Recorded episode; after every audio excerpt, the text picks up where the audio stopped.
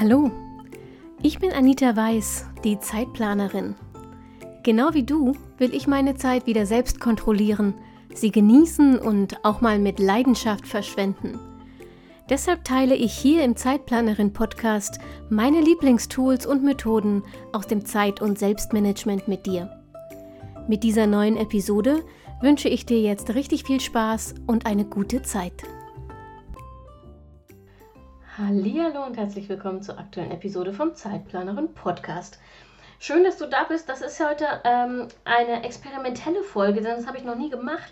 Das, was du gleich hörst, ähm, ist eigentlich ein Instagram Live. Ich habe am 30. Januar ein ähm, Instagram Live veranstaltet zum Thema Aufschieben.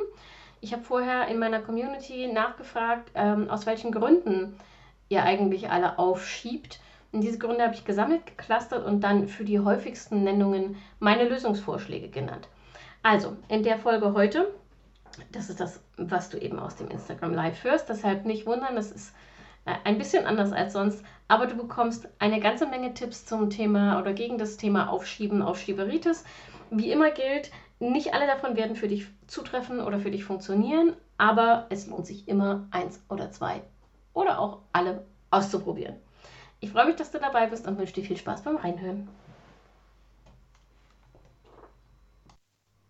So, und dann würde ich sagen, fangen wir auch direkt an, denn ähm, erstens sind schon ganz schön viele da und zweitens äh, habe ich ganz schön viel vor. Ich rede wie immer ein bisschen schneller, damit wir weniger Zeit brauchen. Ihr könnt jederzeit Fragen stellen in die Kommentare einfach. Äh, ich habe euch im Blick und ähm, kann aber sein, dass ich die dann erst gesammelt am Ende ähm, beantworte. Ich habe mir von euren ähm, Antworten auf meine Stories mal rausgeschrieben, was so die ähm, Aufschiebegründe waren. Und es hat sich herauskristallisiert, dass sich das alles so ein bisschen clustern lässt in ähm, fünf, wartet mal, bevor ich hier Blödsinn erzähle, ja, fünf ähm, große Kategorien. Und ich habe mir für alle diese fünf Kategorien was überlegt. Hier übrigens steht hier drüben mein Tablet mit meinen äh, Notizen. Nur, dass ihr euch nicht wundert, warum ich immer zu darüber gucke. Ich habe mir für alle fünf Kategorien was überlegt, aber ich, äh, mir ist wichtig, vorher noch was Allgemeines zu sagen.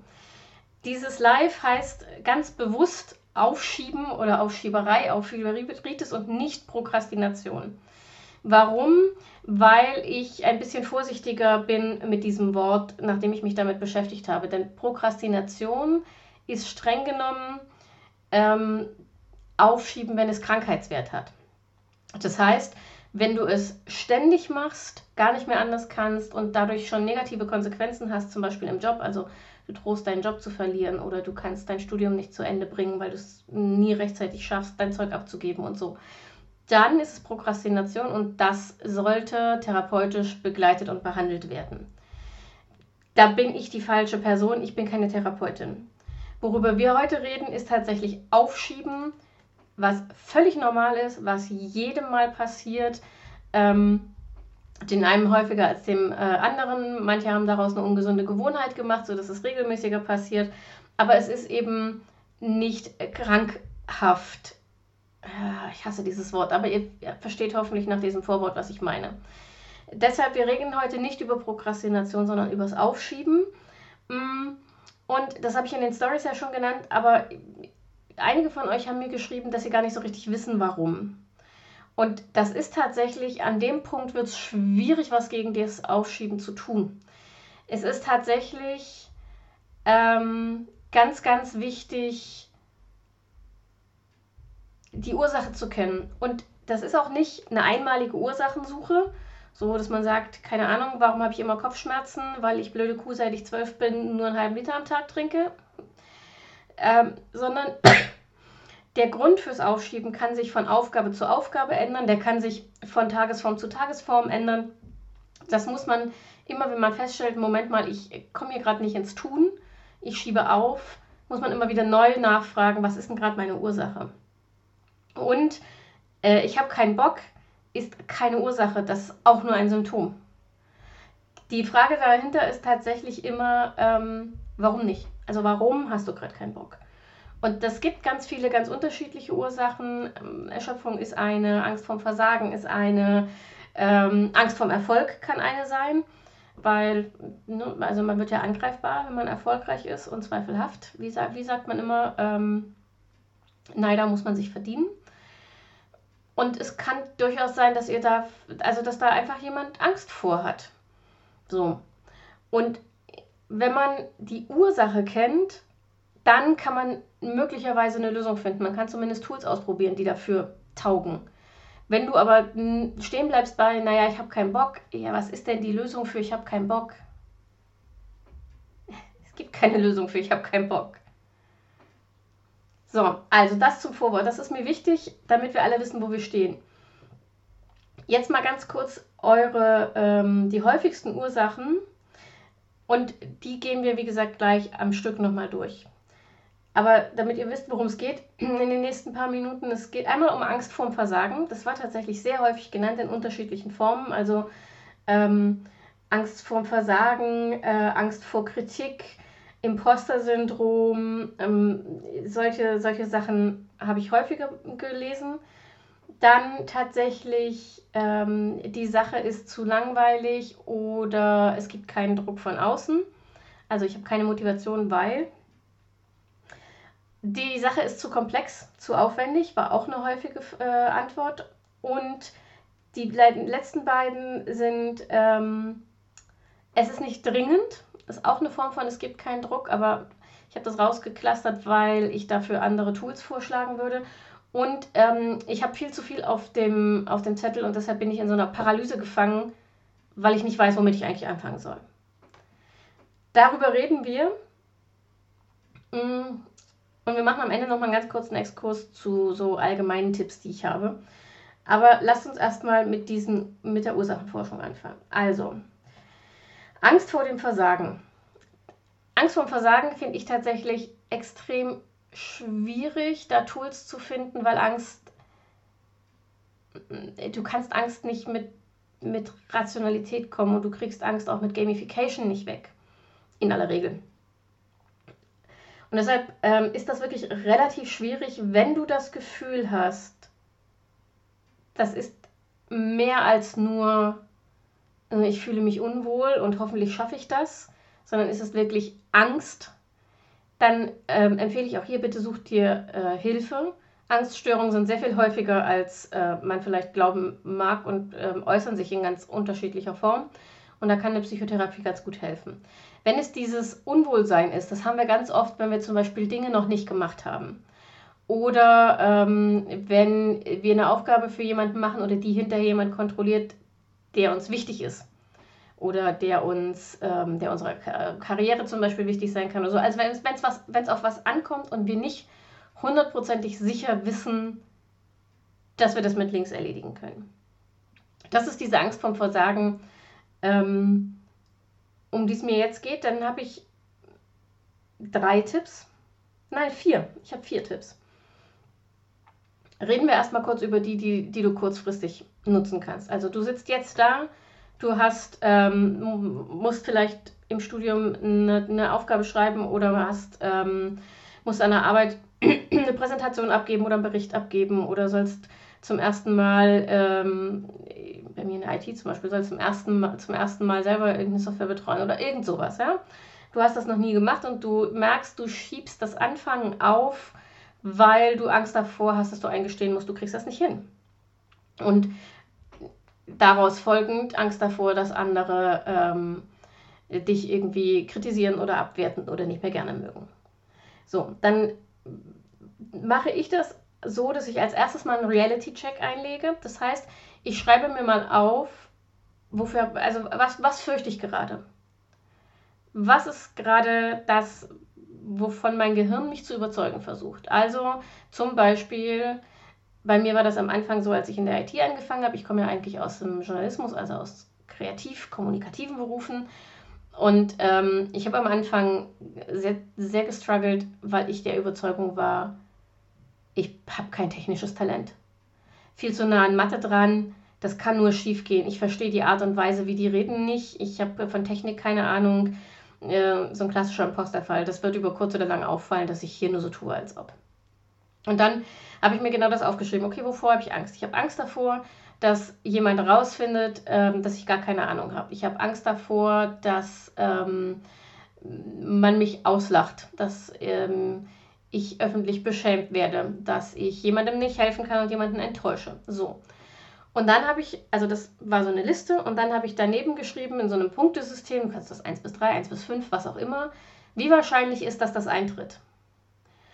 Und das habe ich dann bewertet. Und immer beim Bewerten, immer mit ähm, in Betracht gezogen, was für Hilfsmaßnahmen habe ich denn schon in place. Also in meinem Fall zum Beispiel, wie wahrscheinlich ist, dass jemandem auffällt, mh, dass ich das alles nicht kann.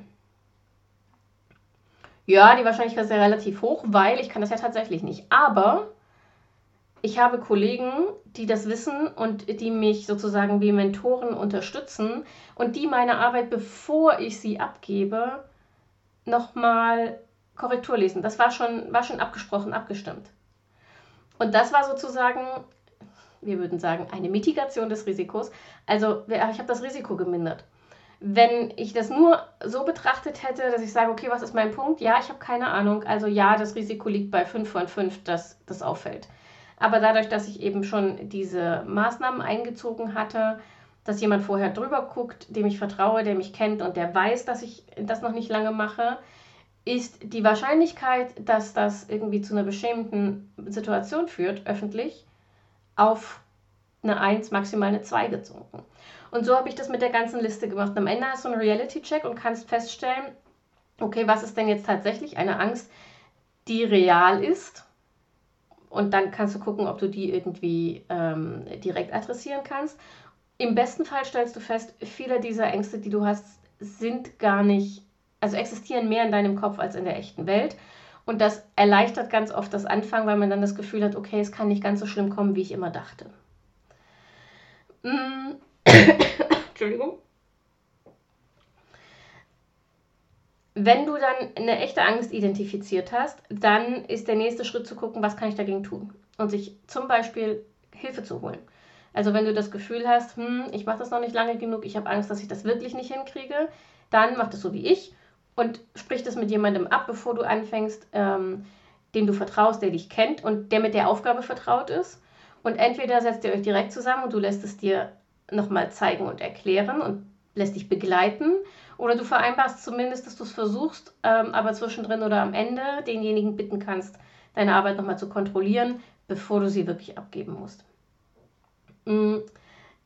Und wenn du dann feststellst, okay, du hast Maßnahmen ergriffen und installiert, die deine tatsächliche Angst vorm Versagen, also die reale, minimieren kann und dann kommst du immer noch nicht ins Tun, dann kann es sein, dass noch was anderes greift, dass nämlich die Aufgabe einfach vielleicht auch zu groß, zu komplex, wie auch immer ist.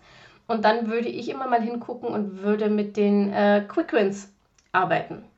Ja, also identifiziere mal von den ähm, ganzen Teilaufgaben, die zu deiner Aufgabe gehören, die, die schnell und einfach zu machen sind. Quick Wins halt. Und dann fang mit denen an. Egal, auch wenn die mittendrin sind äh, und eigentlich die Reihenfolge keinen Sinn macht. Solange du sie isoliert abarbeiten kannst, such dir Quick Wins und mach davon möglichst ein paar hintereinander. Das schafft zum einen Momentum, also du bist dann einmal, der Motor ist warm gelaufen, du bist in Bewegung gekommen. Ähm, und zum anderen reduziert es auch so die Angst vor der Angst, weil du merkst, okay, ich zumindest, ne, ich habe hier was angefangen, was zu dieser Aufgabe gehört und es hat funktioniert. Und jedes, jede, jede Quick Win, jede, jeder Mini-Erfolg ähm, zahlt wieder auf dein Selbstvertrauenskonto ein, was diese Aufgabe angeht. So, und dann habe ich noch was, was langfristig helfen kann, diese Angst vom Versagen ähm, abzubauen. Das ist aber jetzt nichts, was du akut benutzen kannst.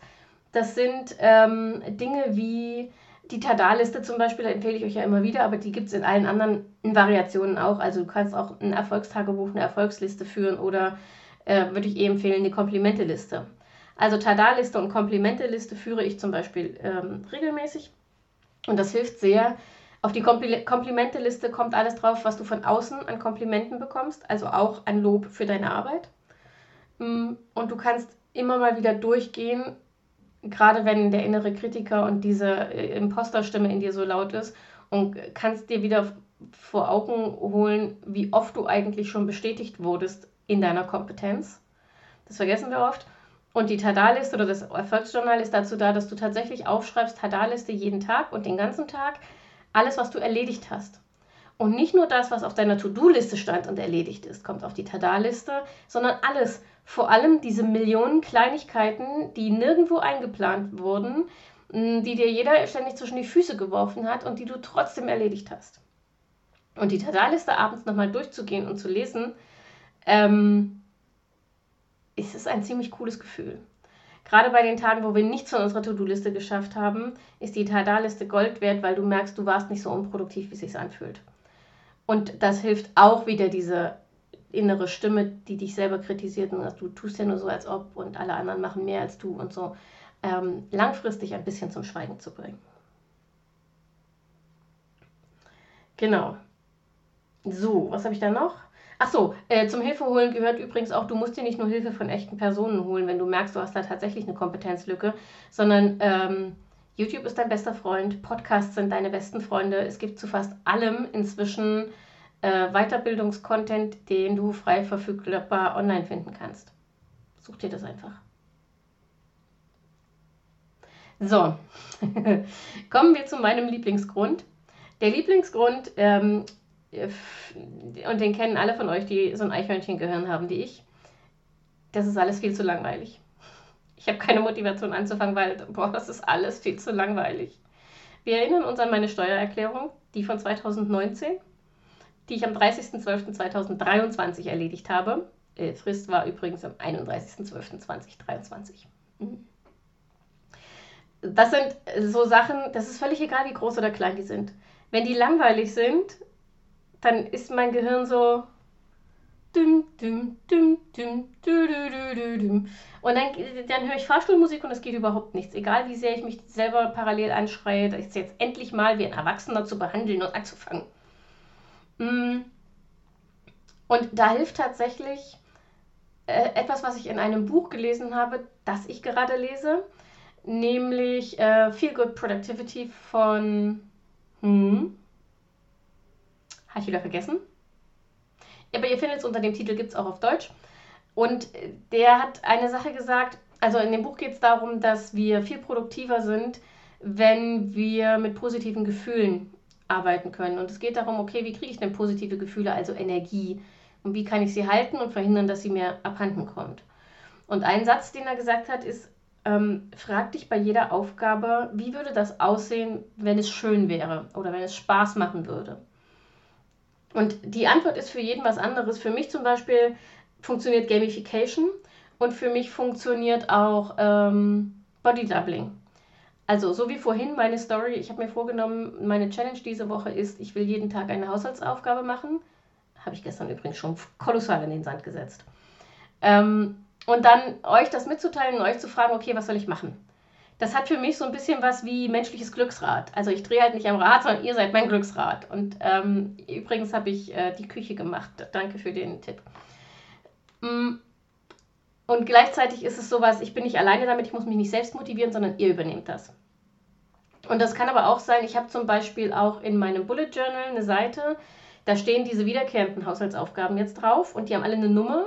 Und dann habe ich mir so Pen-and-Paper-Würfel bestellt. Also diese diese, äh, so, eine ganze, äh, so eine ganze Box von Würfeln, die eben nicht nur sechs Seiten haben, sondern bis zu acht, nee, zwölf, 18, ganz viele Seiten. Und ähm, dann ist es halt zum Beispiel so, dass ich mir eine Haushaltsaufgabe auswürfeln kann aus meiner Liste. Also ich würfle die Zahl, die da steht, gucke ich in der Liste nach und das ist die Aufgabe des Tages. Oder ich habe, es gibt eine App, ähm, wo man sich tatsächlich so Glücksräder selber machen kann die ähm, ist mir mal, oh ja, Doppelk schreibt gerade, der Autor von Feel Good Productivity ist Ali Abdal. Korrekt, danke. Also die App, wo man sich tatsächlich so Glücksräder zusammenstellen kann, mh, äh, sollte Instagram zulassen, dass ich dieses Ding hier veröffentliche, dann schreibe ich es euch in die Kommentare, wie die App heißt. Irgendwie Spinning Wheel oder so.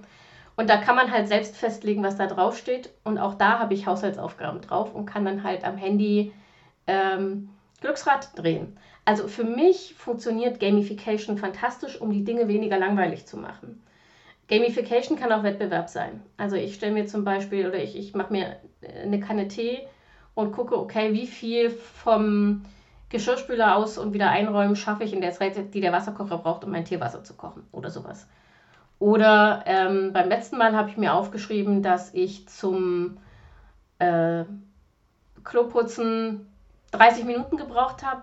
Schaffe ich es heute in kürzerer Zeit. Das war ein blödes Beispiel, weil da geht gründlich vor schnell. Aber naja, ihr wisst, was ich meine. Ihr kriegt einen Eindruck davon. Also es geht darum, die Dinge spannender zu machen. Ähm, kann auch sein, dass du sagst, das ist alles nichts für mich, ähm, das ist mir alles viel zu aufwendig, aber für mich sind die Sachen schön und nicht mehr so anstrengend, wenn ich sie in aller Ruhe machen kann, mich keiner stört und ich dabei Musik hören kann.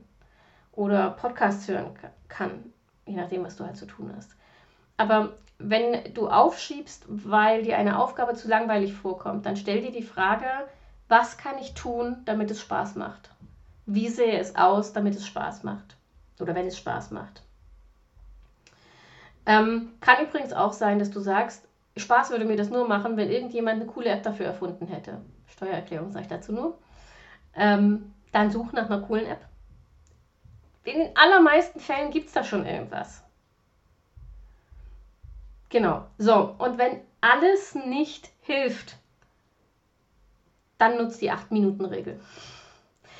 Äh, 8 Minuten ist es eine Regel von mir. Du musst es mal ausprobieren. Kann auch sein, dass du 10 Minuten oder 5 Minuten nur machst oder so. Aber ich habe festgestellt, ähm, dass ich, wenn ich in den Flow komme, so ungefähr 8 Minuten brauche, die ich durchhalten muss, bis es leichter wird. Und deshalb habe ich für mich die Regel erfunden, okay, wenn gar nichts mehr geht, dann mache ich, stelle ich meinen, stelle ich meinen Timer auf 8 Minuten und ich zwinge mich dazu, 8 Minuten etwas zu tun und entweder ist es dann leichter geworden, so leicht, dass ich dranbleibe, weil, um es fertig zu machen, oder es ist immer noch eklig und dann erlaube ich mir, ohne schlechtes Gewissen aufzuhören, habe aber immerhin acht Minuten mehr geleistet, als ich sonst gemacht hätte an dieser Aufgabe. Wie gesagt, teste mal aus. Acht Minuten ist nur so eine grobe Empfehlung. Bei mir sind es halt diese acht Minuten. Kann auch sein, dass du schon nach fünf Minuten in den Flow kommst oder 15 brauchst. Aber setz die Zahl nicht zu groß an, weil wenn du schon das Gefühl hast, boah, ich muss mir jetzt 15 Minuten zwingen und du es deshalb nicht machst, dann ist auch nichts gekonnt. So, was haben wir denn hier? Ah, der nächste Grund die Aufgabe, die du machen sollst, ist zu komplex oder zu zeitaufwendig und deshalb schiebst, schiebst du sie vor dir her. Das kann sich unterschiedlich äußern. Entweder ist das tatsächlich äh, verbunden mit diesem Angst zu versagen, also es ist zu komplex, du weißt nicht so richtig, wo du anfangen sollst und hast Angst, an der falschen Stelle anzufangen oder die Dinge irgendwie zu vergessen, die dazu gehören oder irgendwie so. Ähm, und gleichzeitig kann es auch so, ein, so, so, eine, so eine Überforderung sein.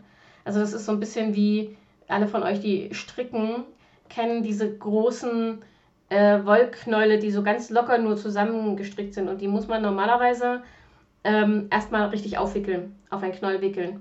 Und an diesen verfluchten Dinger findet man aber den Anfangsfaden nicht.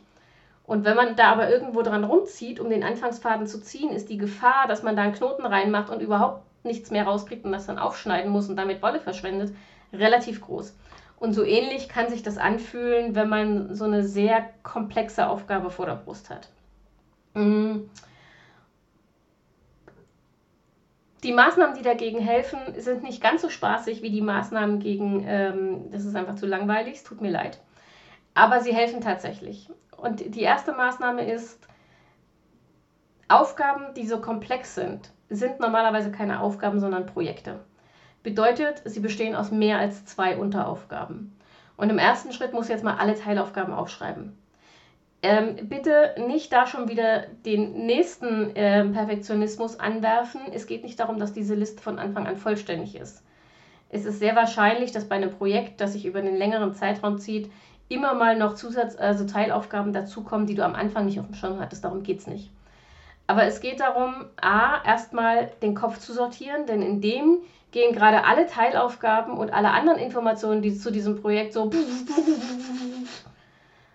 und du kannst sie nicht, du kriegst sie nicht zu fassen, du weißt nicht, ob du den Gedanken nicht schon mal hattest, der dich gerade in Panik versetzt ähm, und du kriegst sie nicht sortiert. Und deshalb wie beim Braindump, raus aus dem Kopf aufs Papier, aber diesmal eben strukturiert. Es geht nur um die Teilaufgaben dieses Projekts. Also schreib alle Teilaufgaben, die dir ähm, ad hoc einfallen, auf einen Zettel. Wie gesagt, du hast zum einen dann erstmal Kopf frei und das sortiert und der andere Vorteil ist, du kriegst Klarheit. Du kannst überschauen, okay, wie aufwendig und komplex ist dieses Projekt denn tatsächlich? Sind das tatsächlich Teilaufgaben, die in sich selbst schon relativ zeitaufwendig sind? Oder ist es vielleicht, fühlt es sich für mich nur so an, also für mich fühlt sich manchmal Duschen zu aufwendig an, weil in meinem Kopf Duschen aus mindestens 45 Einzelaufgaben besteht. Also dieses, ne? Man muss sich ausziehen. In meinem Fall, ich muss die Duschmatte in die Badewanne legen. Ähm, ich muss mir überlegen, bin ich geschminkt, muss ich mich abschminken oder muss ich nur das, äh, den Gesichtsreiniger benutzen? Ähm, dann äh, muss ich, wie gesagt, mich erst abschminken. Dann die Haare, meine Haare sind sehr trocken, also erst Spülung, dann Shampoo, das mal zwei, am Ende wieder Spülung, dann rasieren, dann äh, die Wanne ausspülen, dann ähm, nicht vergessen, das Sieb auszuspülen, lüften, weil ich immer ähm, gefühlt bei 100 Grad dusche, also koche. Duschen ist für mich ein komplexes Projekt. Wenn ich mir aber mal die Einzelschritte aufschreibe und gucke, wie lange dauert das, dann ist sehr schnell klar, ja komm, das ist zwar immer noch nervig, weil ich keinen Bock habe, aber in einer Viertelstunde ist, ist das erledigt. Das ist nicht wirklich komplex und es ist auch nicht wirklich zeitaufwendig. Also so, so ein bisschen so ein Realitätscheck und schafft Klarheit für dich. Wenn du diese Teilaufgaben hast, dann brich sie weiter runter auf Baby Steps. Du kannst, wenn du aufschiebst, weil etwas zu komplex ist, das ganz gut angehen nach der Straßenfegermethode. Ähm, Habe ich schon ein paar Mal erklärt, aber für alle, die neu hier sind, mh, mm, vielleicht kennt ihr das Buch Momo von Michael Ende. Und da gibt es ja den Straßenfeger Beppo. Und Momo fragt Beppo eines Tages, wie er das denn schafft, diese unfassbar lange Straße zu fegen. So mit dem Handbesen. Ne? Und Beppo antwortet: Schritt, Atemzug, Besenstrich. Schritt, Atemzug, Besenstrich. Und genauso gehen wir komplexe Aufgaben an. Wir zerlegen uns das in so kleine Baby-Steps, dass sie fast automatisch funktionieren. Beppo muss übers Atmen und übers Gehen, den einen nächsten Schritt, nicht nachdenken. Ähm, also zerlegt ihr das in winzig kleine Aufgaben, die leicht, leichter zu erledigen als zu lassen sind, sozusagen. Das sind Baby-Steps. Und dann konzentriere dich auch immer nur auf diesen nächsten Baby-Step Step, also entweder auf den Besenstrich, auf den Schritt oder auf den Atemzug. Nicht auf alle drei gleichzeitig und schon gar nicht darauf, wie viele davon du brauchst, um ans Ende der Straße zu kommen. Es geht in dem Fall nicht ums Ziel, das schüchtert eher ein, weil es so weit weg ist und so groß und so vermeintlich unerreichbar. Mhm. Und das kannst du umgehen, indem du eben, wie gesagt, mit diesen Baby Steps arbeitest. Ja, ich kenne die Einwände und ja, ihr habt alle recht, wenn ihr jetzt sagt, naja, aber wenn ich das mache, brauche ich ewig. Das stimmt schon, aber die Frage ist ja, wenn du es nicht machst, wie ewig brauchst du denn dann? Und kommst du überhaupt jemals ans Ende? Das kann auch sein, dass du zum Beispiel mit Baby Steps anfängst und dann irgendwann feststellst, okay, das wird jetzt, das ist jetzt ins Rollen gekommen. Ich fühle mich jetzt sicherer damit und ich kann mich viel leichter dazu aufraffen, dann spricht überhaupt nichts dagegen, mit größeren Schritten weiterzumachen. Aber wir reden ja hier darum, wie man das Aufschieben aufbrechen kann.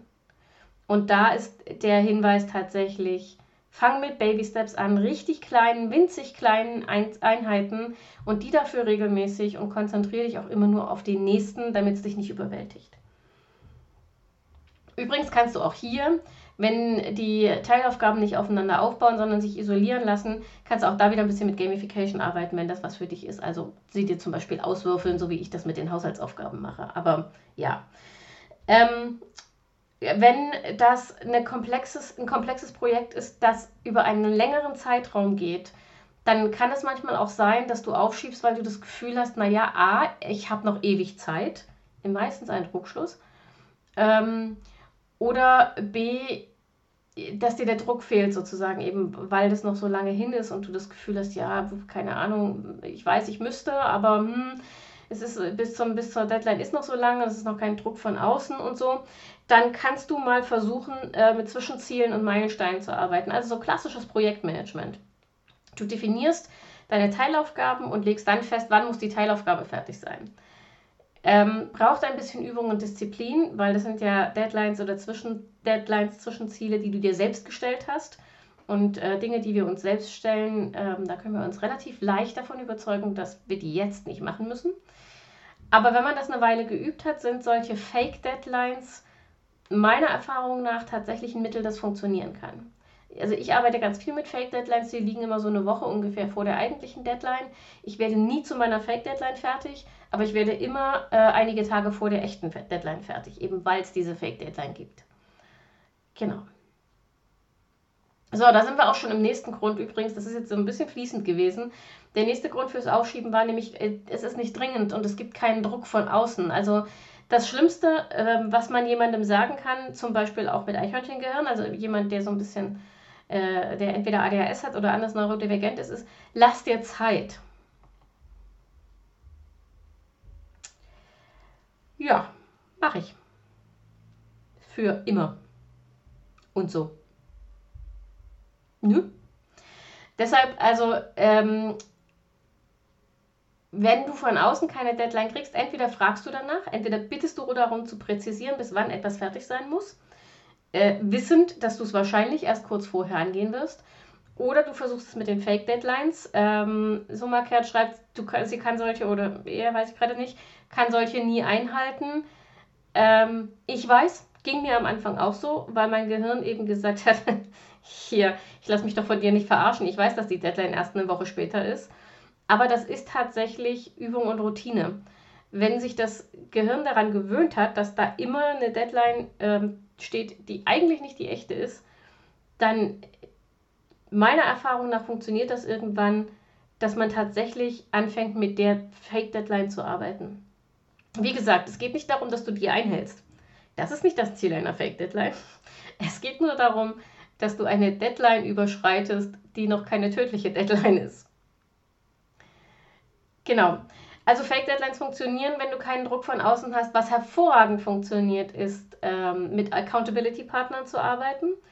Accountability Partnerschaften können ganz unterschiedlich aufgebaut äh, sein. Entweder hast du jemanden, der ähm, eine ähnliche Sache bearbeitet wie du, ein, Ziel, ein ähnliches Ziel hat wie du und äh, ihr verabredet euch sozusagen euch gegenseitig bei der Stange zu halten. Also so ein Klassiker ist zum Beispiel, ähm, ihr wollt beide anfangen, regelmäßig Sport zu machen und dann ist der Deal, okay, äh, dreimal die Woche machen wir Sport und Ende der, am Ende der Woche fragt der eine den anderen, wie sieht es denn aus? Achtung, funktioniert nur dann, wenn entweder die Belohnung groß genug ist oder es weh genug tut. Äh, ich empfehle übrigens letzteres, weil Belohnung kann ganz schön ins Geld gehen, wenn du dich jede Woche belohnen willst. Aber wenn du zum Beispiel, wenn ihr vereinbart, dass du, weiß ich nicht, ähm,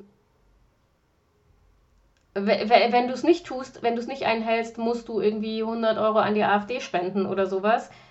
Den meisten von uns wird das vermutlich wehtun, äh, unangenehm sein. Oder du musst, keine Ahnung, wenn du das nicht schaffst, musst du auf dem Dorfplatz äh, 20 Liegestütze machen, öffentlich oder sowas.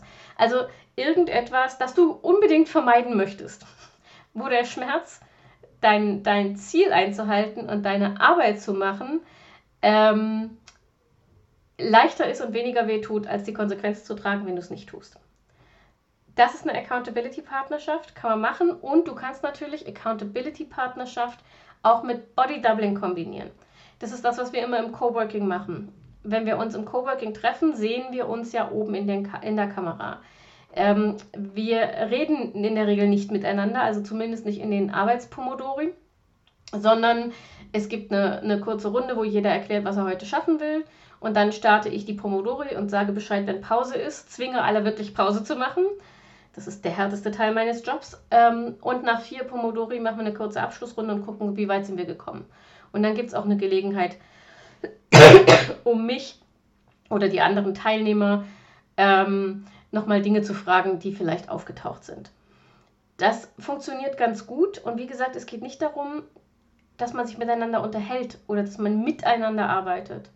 Bodydoubling bedeutet nur, es ist jemand mit dir im Raum und wenn es nur virtuell ist, während du arbeitest. Und ja, das funktioniert.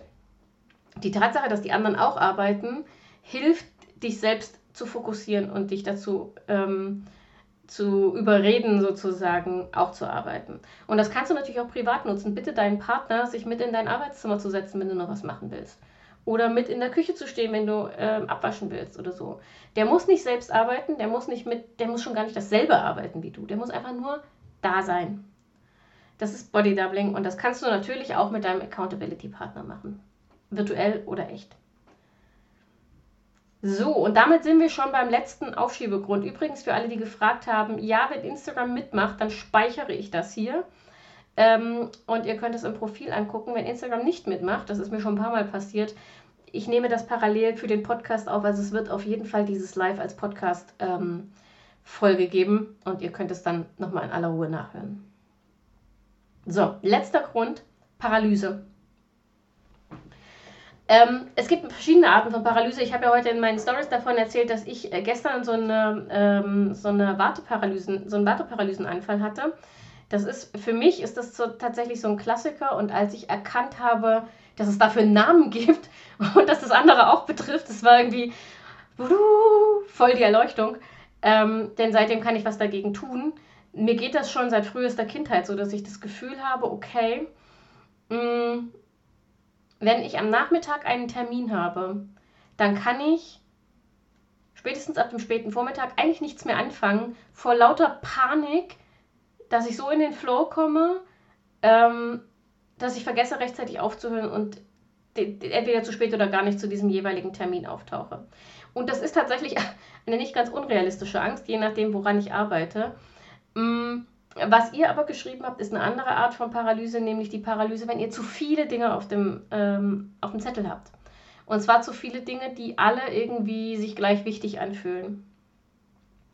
Und dann ist es so, dass man, dass man wie, so ein, wie in so einem Comic, ja, dass man irgendwie so sich im Kreis dreht, weil man sich von einem, von einem Haufen zum anderen dreht und versucht, den rauszupicken, mit dem man jetzt anfangen will. Und irgendwann ist man wie so, wie so eine kaputte Spielfigur, die sich nur noch dreht und nicht mehr anhalten kann.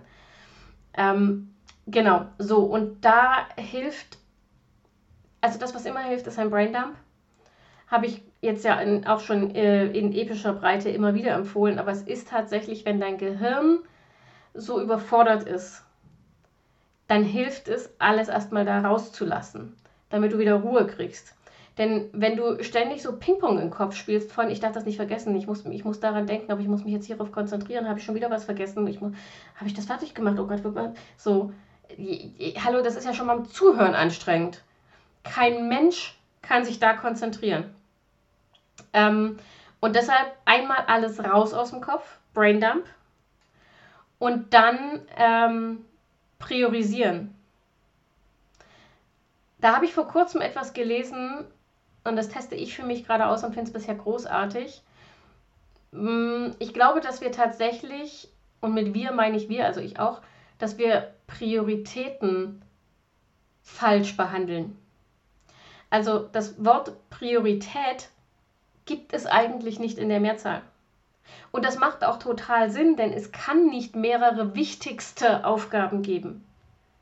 Wie soll das denn gehen? Es gibt ja auch nicht schwangerste Frauen.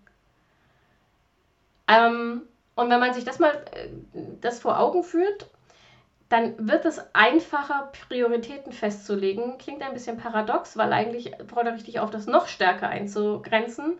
Aber bei mir funktioniert es tatsächlich. Ich mache das folgendermaßen. Ich lege abends für den nächsten Tag, also ich schreibe mir meine To-Do-Liste, die ist auch tendenziell wieder ewig lang, macht aber nichts, denn ich identifiziere dann die eine, in meinem Fall Sternchenaufgabe. Also was ist die eine Priorität für morgen? Das heißt nicht, dass ich nur die mache und das heißt auch nicht, dass ich nur die als Priorität behandle, aber erstmal habe ich nur eine. Und erst wenn diese Sternchenaufgabe erledigt ist, gehe ich den Rest meiner Liste durch und gucke, okay, ist denn davon jetzt was wichtigst? Also ist jetzt da noch eine Aufgabe darunter, die jetzt eine Priorität sein könnte? Meistens ja. Äh, und dann kriegt die ein Sternchen und dann mache ich die als nächstes. Aber ich habe nicht mehr abends drei, vier, sechs Sternchenaufgaben auf der Liste und stehe dann morgens da und denke, womit fange ich an? Ich weiß nicht. Sie sind alle gleich wichtig, weil haben ja alle Sternchen. Ähm, also Priorität, leg eine fest. Du hast deinen Braindump gemacht, guck dir das an und leg eine Priorität für jetzt fest. Oder für morgen, wenn du jetzt gleich deine Tagesplanung machst. Und erst danach legst du die nächste fest. Und nicht alle gleichzeitig. Und das heißt übrigens nicht, ähm, daran hat sich bei mir nichts geändert, ich mache immer noch kein Eat the Frog an den meisten Tagen. Das heißt nicht, dass ich mit der Sternchenaufgabe am nächsten Tag anfange. Aber das heißt, ich lege keine andere wichtigste Aufgabe fest. Das bedeutet also, ich kann durchaus erstmal schnell einen unwichtigen Kram machen, um Momentum aufzubauen und so ein bisschen Erfolgserlebnisse zu haben. Aber bevor ich mich anderen Aufgaben widme, die Potenzial für Priorität haben, mache ich diese eine Sternchenaufgabe, die ich schon festgelegt habe. Ähm, und dann betrifft jetzt eher die Warteparalyse und nicht so sehr die, ich habe so viele Dinge auf dem Schirm Paralyse, aber ich habe alles veralarmt. äh, und zwar mehrfach. Ich habe alle Aufgaben, die eine Deadline haben, also die wirklich an einem bestimmten Zeitpunkt fertig sind, fertig sein müssen, mit einem äh, mit einer Fake-Deadline, einer echten Deadline und jeweils einer Erinnerung, einem Alarm ähm, versehen. Und ich habe alle Termine, die keine Regeltermine, also ich habe im, im Job habe ich so Regeltermine, die jede Woche oder jeden Tag auftauchen, die sind automatisiert. Aber Dinge, die außer der Norm sind, die außer der Reihe oder einmalig sind, die kriegen bei mir mehrfache Alarme. Jeder Termin hat einen 10 Minuten Alarm, damit ich, falls ich halt gerade im Hyperfokus mit was anderem bin, rechtzeitig erinnert werde, Mörb, Achtung, wir müssen in 10 Minuten woanders sein, also online woanders. Termine, die von mir einen Ortswechsel verlangen tatsächlich, ähm, haben zusätzlich eine eine Stunde vorher Erinnerung, eine eine Stunde vorher Alarm, damit ich im Zweifel, wenn ich es vergessen habe, verpeilt habe, noch rechtzeitig loskomme, um einigermaßen rechtzeitig da zu sein. Und Termine, die ich morgens habe ähm, oder die mir außergewöhnlich wichtig sind, die haben immer noch mal am Abend vorher eine Erinnerung. Also dass mir am Abend, wenn ich meine Tagesplanung mache, mein Google-Kalender ähm, auf so ein Pop-up einblendet und sagt, Achtung, vergiss nicht, morgen, in meinem Fall zum Beispiel morgen ADHS-Diagnostik, fahr rechtzeitig los sozusagen. Ähm, ist möglicherweise ein kleines bisschen Overkill, ja. Funktioniert für mich aber. Und bedeutet, dass ich tatsächlich so Sachen wie gestern, also Warteparalyse, dass ich mich entspannen kann und dann checke ich nochmal, ob wirklich der Termin mit allen Erinnerungen versehen ist, mit allen Alarmen versehen ist und kann dann trotzdem was arbeiten, weil ich weiß, okay, ich werde rechtzeitig erinnert, auch wenn ich in den Flow gerate. Mm du kannst, wenn du so viele Dinge auf dem Schirm hast und deshalb nicht ins Tun kommst, mh, mm, funktioniert das mit den Erinnerungen nicht, weil im Zweifel erinnert dich alles gleichzeitig. Aber du kannst zum Beispiel auch hier wieder versuchen, so ein bisschen Leichtigkeit reinzubringen. Vor allem, wenn du das Gefühl hast, okay, das sind jetzt alle Dinge, das sind alles Dinge, die gleich unwichtig sind. Also wir haben ja ganz oft so so ich weiß nicht, so lauter Haufen liegen von so Zeug, das man halt irgendwann mal machen muss, aber es stirbt keiner ähm, und dir geht auch kein Geld durch die Lappen, wenn du es nicht machst. Also so Zeug wie, keine Ahnung, Keller ausräumen, ähm, Wintersachen einmotten, äh, ja, in meinem Fall ähm, Sommerreifen waschen, damit sie endlich gestapelt werden können in der Garage. Mhm. Äh, und so Zeug. Alles irgendwie gleich wichtig bzw. unwichtig. Und dann aber du kannst es halt auch nicht liegen lassen, weil irgendwie nervt's. Und dann hilft mir zum Beispiel, dass ich entweder auch wieder so Sachen mache wie Auswürfeln oder Glücksrad oder sowas. Oder, ähm, und das habe ich auch erst vor kurzem entdeckt und das finde ich ziemlich cool, ich mache mir einen äh, nervige Kleinigkeiten-Bingo-Sheet in mein Bullet Journal. Also Bingo spielen kennt jeder, ne? Du hast so, so ein Quadrat mit und Feldern und da steht halt irgendwas drin und immer wenn du das gemacht oder erlebt hast, kannst du es abhaken. Und wenn man eine Reihe horizontal, ja, horizontal, vertikal oder diagonal voll hat mit Kreuzen, kann man Bingo rufen und gewinnt irgendwas. Ähm, ich ich brauche für mich nicht mal einen Gewinn. Ich finde allein, ich finde es so absurd, Bingo zu spielen, wie so eine, ähm, keine Ahnung, wie so ein Charakter aus Golden Girls. dass das allein äh, für mich schon mh, mm, Befriedigung genug ist, um mich zu motivieren. Aber du kannst ja natürlich auch einfach einen Gewinn überlegen für dich selbst.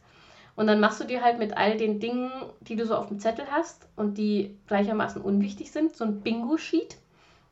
Und immer wenn du eins davon angegangen hast und eine davon, also guckst auf dein Bingo-Sheet und lost irgendeine aus, kannst auch einfach blind mit dem Auge drauf tippen oder bittest jemand anders für dich zu bestimmen oder ziehst ein Los oder so Ist ja letztlich völlig egal, was du als erstes machst, weil sind ja alle gleich unwichtig.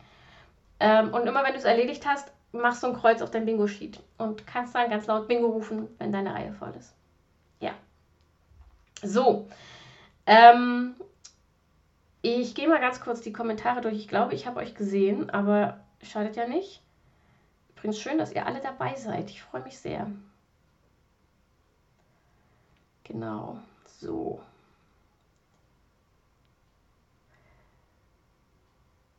Ja, genau. Martina, ähm, deine Frage habe ich hoffentlich beantwortet. Ja, es wird gespeichert, ähm, wenn Instagram mitmacht. Anka schreibt, ich stelle mir meistens für alles einen Wecker. Ja, I feel you. Am Ende hört man nur das Snoosen. ähm, ja, mir passiert das auch. Ich habe zum Beispiel auf die Uhr an. Ähm, wir haben so einen äh, so Lüfter im Klo, den muss man halt, muss man das Licht anlassen, damit der Lüfter durchläuft. Also innenliegende Toilette. Ähm, und ich vergesse den immer. Und der zieht natürlich Strom und macht irgendwann auch komische Geräusche, wenn der so heiß läuft. Also stelle ich mir immer meine Uhr, die mich dann per Vibration daran erinnert, nach einer Viertelstunde oder so diesen Lüfter auszumachen. Wenn ich aber gerade bei irgendwas anderem bin, dann ist das ein totaler Automatismus, die Uhr auszuschalten. Das kriege ich überhaupt nicht mit, dass ich die ausgeschaltet habe. Das ist mein gefährlicher Snooze. Beim Schlafen und sowas snooze ich tatsächlich inzwischen nicht mehr.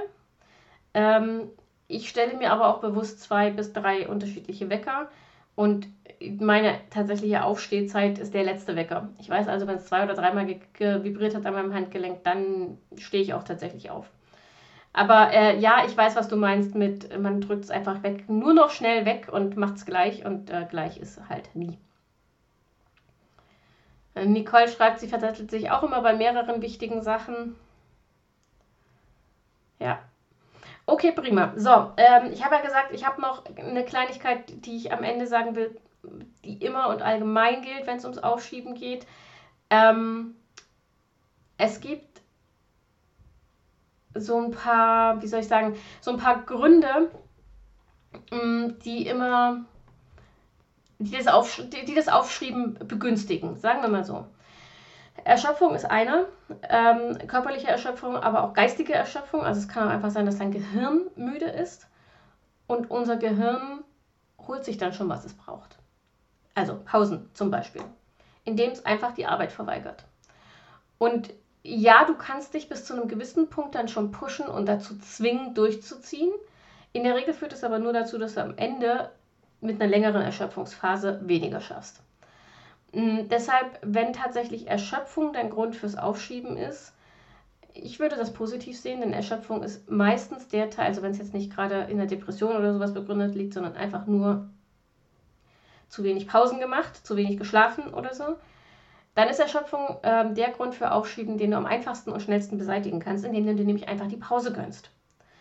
Und auch da wieder die Erinnerung, bitte macht regelmäßige Pausen. Es nützt euch nichts, wenn ihr am Wochenende zwei Tage äh, ausgenockt auf der Couch liegt, wenn ihr dann wieder fünf Tage ohne Pause durchackert. Das geht am Ende nicht gut. Weder für eure Gesundheit noch für eure Beziehung ähm, und schon gar nicht für eure Produktivität. Also, wenn Erschöpfung der Grund ist, bitte einfach die Erschöpfung auskurieren. Und dann kann es auch sein, ähm, es kann sich lohnen, sich mal seine Umgebung anzugucken wenn deine Umgebung so voll und so unruhig ist, also sowohl akustisch unruhig als auch ähm, äh, optisch unruhig. Hier steht zum Beispiel schon wieder so viel Zeug rum, dass ich permanent so was anderes in der Hand habe. Also ich habe ja immer irgendwas in der Hand, ne, weil Stimming und so, aber hier liegen gerade viel zu viele Möglichkeiten rum. Äh, und ich merke auch, dass mich das, mich macht das körperlich unruhig und es erschwert mein, mein, meine Konzentration. Es kann sich also lohnen, da mal so ein bisschen rum zu experimentieren. Also zu gucken, was brauchst du, was kann dir helfen oder was, was hilft dir, deinen Fokus zu steigern. Darüber haben wir ja auch schon mehrfach gesprochen. Ich zum Beispiel kann in Stille nicht arbeiten. In Stille wird mein eigener Kopf zu laut. Ich lenke mich selbst ab mit allem Möglichen. Deshalb äh, habe ich ja diese ein kleines bisschen exzessive Recherche nach akustischen Helfern gemacht und mache sie auch immer noch und empfehle euch da auch ständig Zeug. Und für mich ist, es, ist das aber tatsächlich so, wenn ich dann diese bestimmten Soundscapes, also diese Geräuschkulissen habe, die für mich funktionieren, die, die mein Gehirn nicht so sehr stimulieren, dass sie mich ablenken, aber auch nicht so unterstimulieren, dass ich mich selbst langweile, dann ist es viel einfacher, äh, in den Fokus zu kommen und den auch zu halten. Kann sein, dass für dich genau das Gegenteil hm, gilt und dass du jemand bist, der den Fokus am ehesten halten kann, wenn um dich rum Ruhe ist. Und zwar eben auch optische Ruhe. Dann räum deinen Schreibtisch leer, häng alle Bilder ab und sorg dafür, dass in deinem Blickfeld, auch in der Peripherie, keine Unruhe herrscht, wenn du arbeiten willst. Und das gilt natürlich auch akustisch. Sorg dafür, dass du irgendwo arbeiten kannst, wo du in Ruhe gelassen bist. Wenn du irgendwie im Wohnzimmer sitzt, wo ständig irgendein Familienmitglied rein und rauskommst oder in der Küche und hörst ständig alle sich unterhalten, dann ist es kein Wunder, dass du Schwierigkeiten hast, den Fokus zu halten. Wenn dein Gehirn so tickt wie ich, dann äh, kann es auch sein, dass du sagst, nee, ich setze mich bewusst ins Wohnzimmer, ich kann die alle ausblenden, aber ich brauche so eine Geräuschkulisse im Hintergrund. Gut, aber du musst es halt rausfinden und du musst für dich die Umgebung schaffen, ähm, die sozusagen äh, die, die gehirngerecht ist für dein Gehirn. So, und was ich dir auch empfehlen kann, was nicht immer funktioniert, aber hm, ähm, für manche besser, für manche nicht so gut, ist ein Startritual. Also ein Ritual zu schaffen, dass dein Gehirn nach einer gewissen Übung, weil Automatisierung braucht Zeit und Wiederholung, hm, dein Gehirn automatisch mit Arbeit verbindet und in den Arbeitsmodus bringt. Eine Freundin von mir zum Beispiel hat eine, ähm, eine Playlist, die sie ausschließlich beim Arbeiten hört, aber auch immer, wenn sie arbeitet, hört. Und das ist so, die braucht nur diese ersten paar Takte zu hören von dem ersten Song in dieser Playlist und ihr Gehirn ist automatisch im Konzentrationsmodus. Ähm, für mich ist das im Moment die Fokus, äh, die Focus Soundscape von Endel, Achtung, unbezahlte Werbung bei Markennennung und so. Das ist eine App, die gibt es schon seit letztem Jahr. Ich habe die jetzt erst entdeckt ich finde die voll geil. Die machen halt äh, so eine Mischung aus Musik und äh, Binaural Beats und teilweise auch Naturgeräuschen. Mm, je nachdem, ob du dich entspannen, schlafen oder eben fokussieren oder auch ähm, äh, bewegen willst. Gibt es auch für Bewegung. Und das Coole ist, dass die immer anders klingt, je nachdem, zu welcher Tageszeit ähm, du das machst, je nachdem, wie das Wetter draußen ist, also wie deine Stimmung möglicherweise wegen des Wetters ist und äh, sogar je nachdem, wie dein Puls ist, also beim, bei, dem, bei der Soundscape mit Laufen oder, oder Bewegen stimmt der Beat sich tatsächlich auf deinen Puls ab. Ich finde es, ja, es ist eine Spielerei. Braucht man das? Vermutlich nicht. Ich finde es grandios. Äh, und für mich ist das tatsächlich, wenn ich diese Fokus-Soundscape ähm, anmache, dann ist inzwischen nach knapp drei Wochen, in denen ich damit arbeite, bin ich sehr schnell im Fokusmodus und ich bleibe vor allem auch relativ lange drin.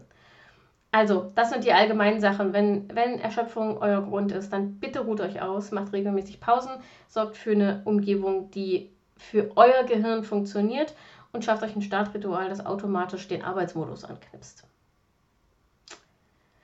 Gut, so, damit wäre ich durch. Äh, ich habe eben gesehen, hier kamen noch ein paar Kommentare. Wir schauen uns das nochmal ganz kurz an. Und ansonsten könnt ihr, falls ihr noch Fragen habt, die jetzt in die Kommentare posten. Dann beantworte ich die nämlich noch. Anka schreibt, mein Handy hat die Funktion, Wecker auf Snooze zu stellen, indem man das Handy schüttelt. Cool. Ich frage mich gerade, ob das, ob ich dann häufiger oder weniger häufig snoosen will. Ich glaube, ich würde häufiger snoosen, weil ich die Funktion so cool finde. mm, Birgit Holm schreibt, ich verzettel mich meist leider bei unwichtigen Sachen. Ja, ähm, klar weil dein Gehirn sie ja als unwichtig klassifiziert hat, also als verzichtbar. Hast du einen heißen Tipp, sich das Snoosen abzugewöhnen? Ja, ähm, wenn es um das Aufwachen geht, schlaf neben jemandem, der später aufstehen muss als du. Ist eine sehr effektive Methode, sich das Snoosen abzugewöhnen. Ähm, denn äh, nur so vermeidet man potenziell beziehungszerstörende Konflikte. Aber nein, ansonsten, ähm, du kannst mal, ich weiß nicht, ob, die, ob, du die kennst, schau dir mal Mel Robbins an. Die hat eine ganze Methode um genau diese Frage aufgebaut, weil sie gesagt hat, sie hat das früher auch immer gemacht, immer gesnoost und ihr ganzer Tag war am Arsch, weil der so blöd begonnen hat. Und sie hat dann ähm, die 5-Sekunden-Regel daraufhin erfunden, hat einen Raketenstart im Fernsehen beobachtet und hat halt diesen Countdown gesehen, dieses 5, 4, 3, 2, 1 Start. Ähm, und hat diese Regel mm, dann umgemünzt und sagt, wir machen das genauso. Also sie macht es im Bett so, wenn sie morgens wach wird, dann liegt sie da, zählt im Kopf von fünf rückwärts und beim Start behandelt so sie sich und das, was sie tun will, wie eine Rakete. Also es ist nicht mehr aufzuhalten. Du kannst dann nicht nicht aufstehen. Funktioniert für mich zugegebenermaßen nur so semi. Fünf Sekunden, finde ich, sind eine lange Zeit, um sich Ausreden einfallen zu lassen. Aber äh, kannst du testen. Genau. Ähm, Ankert schreibt, tolles Spiel, aber gefährlich. Ich weiß nicht mehr, welches Spiel du meinst, aber tendenziell ist Gamification äh, immer gefährlich. Ja, das stimmt. Weil man sich sehr leicht in einen, ähm, wie soll ich sagen, in einen Flow arbeiten kann, der leider ähm, sich auf die falschen Dinge konzentriert, nämlich auf das Spiel und nicht so sehr auf das, wofür wir das Spiel anwenden. Ah, Anja schreibt, sie macht gerade mit uns Pause. Wie schön.